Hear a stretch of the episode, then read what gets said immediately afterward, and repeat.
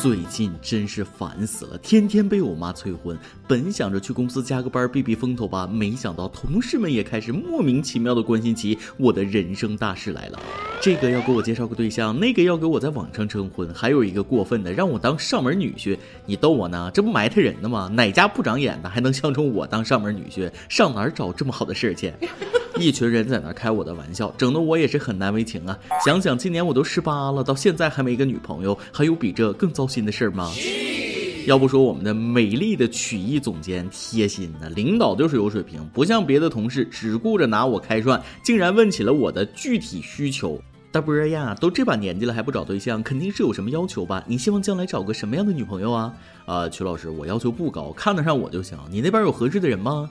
嗯，有倒有一个，我朋友的前任女友，前阵子他结婚就把女朋友甩了，这个渣男。那个女生到现在每天都垂头漏气的，我朋友于心不忍，想让我给前女友找个对象啊？是吗？那姑娘咋样？我最擅长安慰失落女青年了。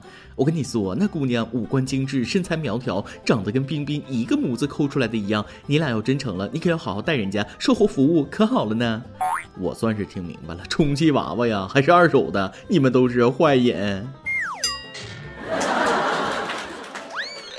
各位听众，大家好，欢迎收听由网易新闻首播的《每日轻松一刻》。您通过搜索微信公众号“轻松一刻”原版了解更多气温趋势哦。我是第一零零八六次降低择偶标准的主持人大波。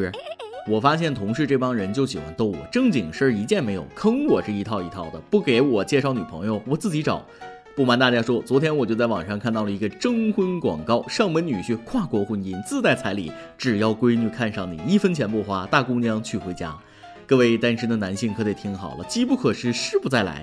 话说上周六，泰国榴莲富商安农在社交网络上发布帖子，愿花一千万泰铢，约合两百一十多万元人民币招上门女婿，还送车送房送黄金。听众可能会说了，肯定丑八怪一个，要不能砸手脸。这回你们可错了，她这个女儿也非常拿得出手，才华与美貌并存。硕士毕业于中国中山大学，曾交往过中国男友，但最后因为异地恋分手。而对于未来女婿的要求更是没得说。我老丈人表示，南方文化程度不用高，能读写，喜欢榴莲就行。哇哦，你瞅瞅这条件，这要求，上哪找这么好的榴莲西施去啊？不瞒各位，看得我都心动了。钱不钱都无所谓，两百一十万在中国能干啥呀？顶多付个首付。让我心动的主要原因是我喜欢你家的榴莲。请问哪里排队报名？我已经买好去曼谷的机票了。想和我抢的各位听众网友，赶紧放弃吧！上门的女婿不好当。我劝各位还是冷静一下。榴莲好吃不假，但如果跪一宿榴莲，怕是也会没命啊。所以这种美事儿啊，不不不，这种苦事儿就让我一个人默默承担，你们默默闻味儿就好。每天搂着一被窝榴莲睡觉，想想就感觉很刺激啊。而下面这个小伙的所作所为，比我想的可要刺激多了。如果我是个狠人，那他就是个狼灭，比我狠了不止一点半点儿。前阵子，山东某高校有一个大学生干了一件让所有人尴尬不已的事儿。这小伙把一个金属环套在了自己不可描述的部位上，寻求刺激，结果摘不下来了，只好到医院求助。可专家检查后表示，他们也木有办法，这铁环太强大，让消防员同志过来处理吧。济南消防接警后到达现场之后，发现这个铁环可不是一般的铁环，而是机器用的轴承，十分坚固耐磨。最后，消防员用切割机精心打磨了三个小时，才把铁环取了下来。小伙子，你是真的皮呀！命根子呀，不能那么玩的。观音大士早就在电影中提醒过我们，还记得《大话西游》里面的这段话吗？金箍戴上之后，你再也不是个凡人，人世间的情欲不能再沾半点。快乐千万条，安全第一条。铁环套上去，丢人两行泪呀！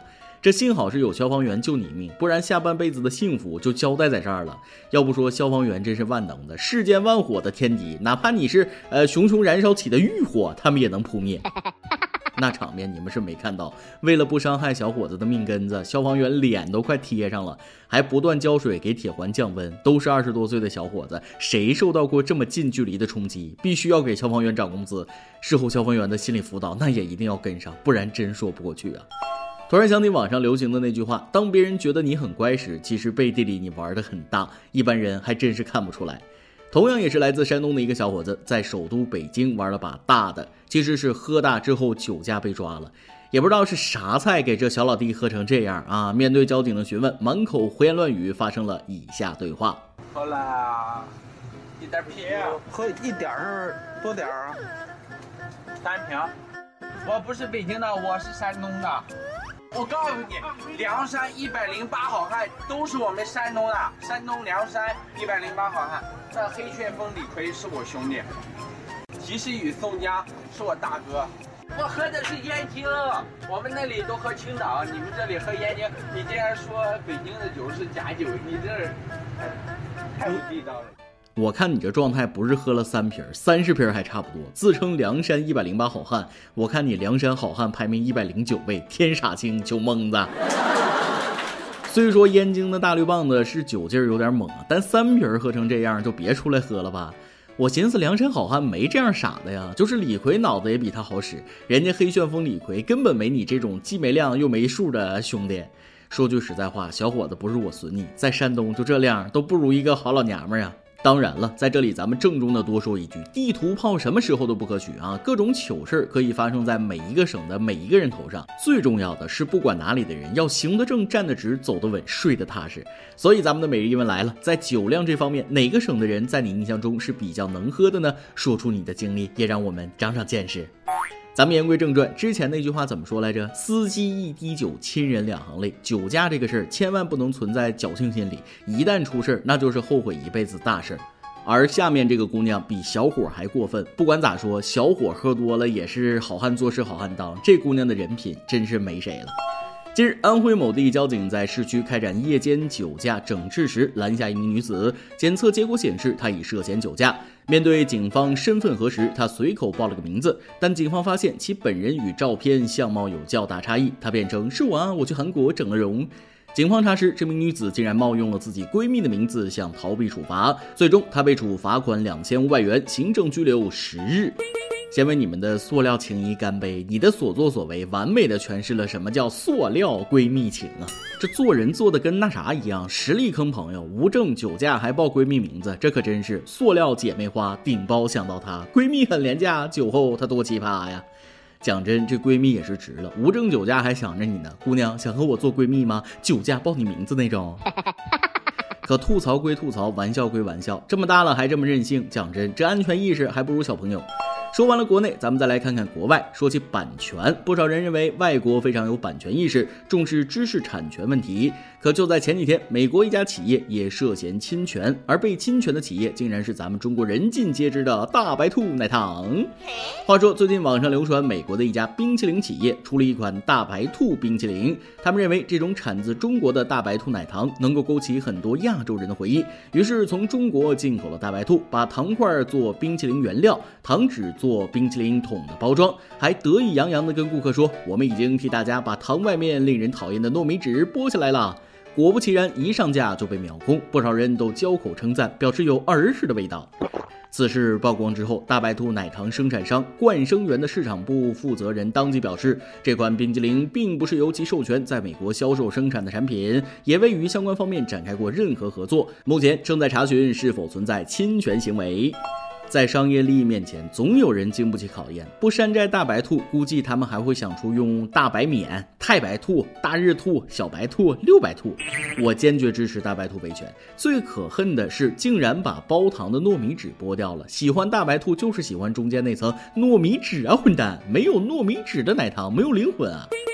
说起这六白兔，我就想起明年下半年中美合资生产的大白兔冰淇淋即将开卖，中美两开花，弘扬传统奶糖文化，希望大家多多关注。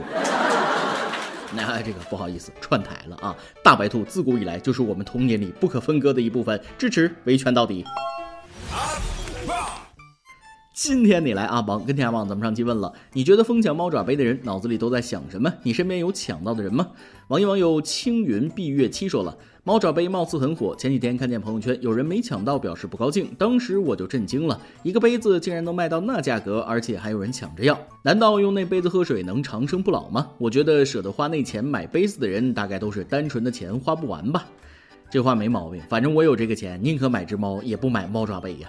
微信网友 freedom 说了，猫爪杯可爱的本质已经被价格埋葬，俨然成了追求热点、朋友圈炫耀的资本。不想着花时间提高自身能力，而是肆意浪费时间和精力，用非理性消费来掩饰对未来的迷茫，用一时的虚荣炫耀，假装内心的强大。疯抢猫爪杯的背后，反映了在这个时代，人们需要不停的为自己找寻存在感，而获得存在感，并非通过让自己变得更加充实、更有价值，而是通过虚荣心刹那间的被满足。归根结底，一切都是虚荣心在作怪呀！微信网友婷婷么么哒说了，其实说句实话，我觉得猫爪杯没有特别特别好看呀，而且我觉得现在它带来的价值已经偏离了呀，感觉为了抢这个东西，很多人连最基本的道德素养都丢了，很不理智呀。我也很纳闷，怎么就抢到打起来了？抢媳妇儿也没见下这么大力呀。而微信网友 MP 想的就很开了，没抢猫爪杯，但是我有猫啊。每做一个猫爪杯，就有一只猫被砍掉一只爪子。珍爱生命，从拒绝猫爪杯做起。每日一问，咱们上面已经提到了，在酒量这方面，哪个省的人在你印象中是比较能喝的呢？有什么有趣的故事？说出你的经历，也让我们长长见识。再来一段。昨天下午我正上班呢，老同学突然打电话给我。喂，大波啊，最近咋样？买车了吗？啊啊，买了，咋了？啊，没啥事儿。后天我结婚，你开车过来，咱们老同学组个车队，你也给我捧个场。哦，行是行，可是我车不太好啊，怕给你丢人。你这说的什么话呀？没事儿，来吧。当天我特意冲了车，于是骑着它就去了。要说同学就是同学，他也没看不起我，还给我崭新的自行车带了个大红花，让我跟在他们婚车队后面骑，别提多美了。只是快掉队的时候，我得站起来蹬，有点费劲呐。一首歌的时间。微信网友 Miss 丽想点一首歌。主持人，我听轻松一刻很久很久了，只要你们不更新，我就会找出以前的语音节目来听。只要听到你幽默的声音，我就觉得生活很充实。最近和老公吵架，心情不太好，有时候觉得自己也尽力了，可是老公觉得都是我的问题，是我逼他做自己不喜欢的事，是我无理取闹，是我啰嗦等等。我知道我是有些问题，可我也忍受不了他爱答不理、对我大吼大叫的态度，所以借轻松一刻这个平台向你倾诉一下，点播一首《如果有来生》，希望未来的日子可以充满阳光，希望我能考上研究生，也祝福轻松一刻的编辑们天天开心。这位妹子，你也别太难过，两个人在一起哪有不吵架的？夫妻之间床头吵架床尾和，吵归吵，感情还在就行。这首歌就送给你，就像你说的一样，祝你的未来能够充满阳光。以上就是今天的网易轻松一刻，由电台主播讲当地原汁原味的方言播轻松一刻，并在网易和地方电台同步播出吗？请联系每日轻松一刻工作室，将您的简介和录音小样发送至 i love 曲艺 at 幺六三点 com。老规矩，祝大家都能头发浓密、睡眠良好、情绪稳定、财富自由。我是 W，咱们下期再会，拜拜。以前人们在四月开始收获，躺在。的谷堆上面笑着，我穿过金黄的麦田，去给稻草人唱歌，等着落山风吹过。你从一座叫我的小镇经过，刚好窗外的雪化成雨飘落，你穿着。透明的衣服，给我一个人唱歌，全都是我喜欢的歌。我们去大草原的湖边，等候鸟飞回来。等我们都长大了，就剩一个娃娃，他会自己长大远去，我们也各自远去。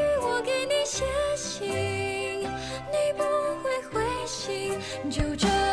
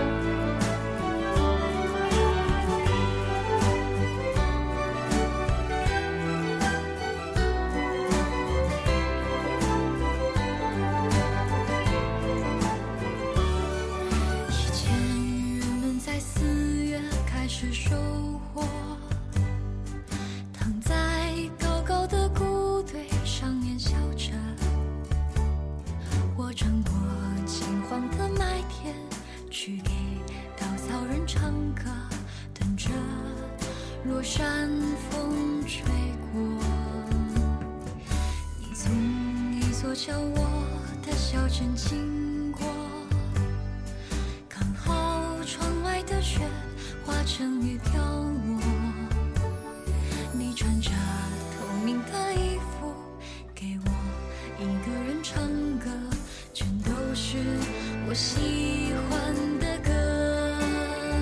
我们去。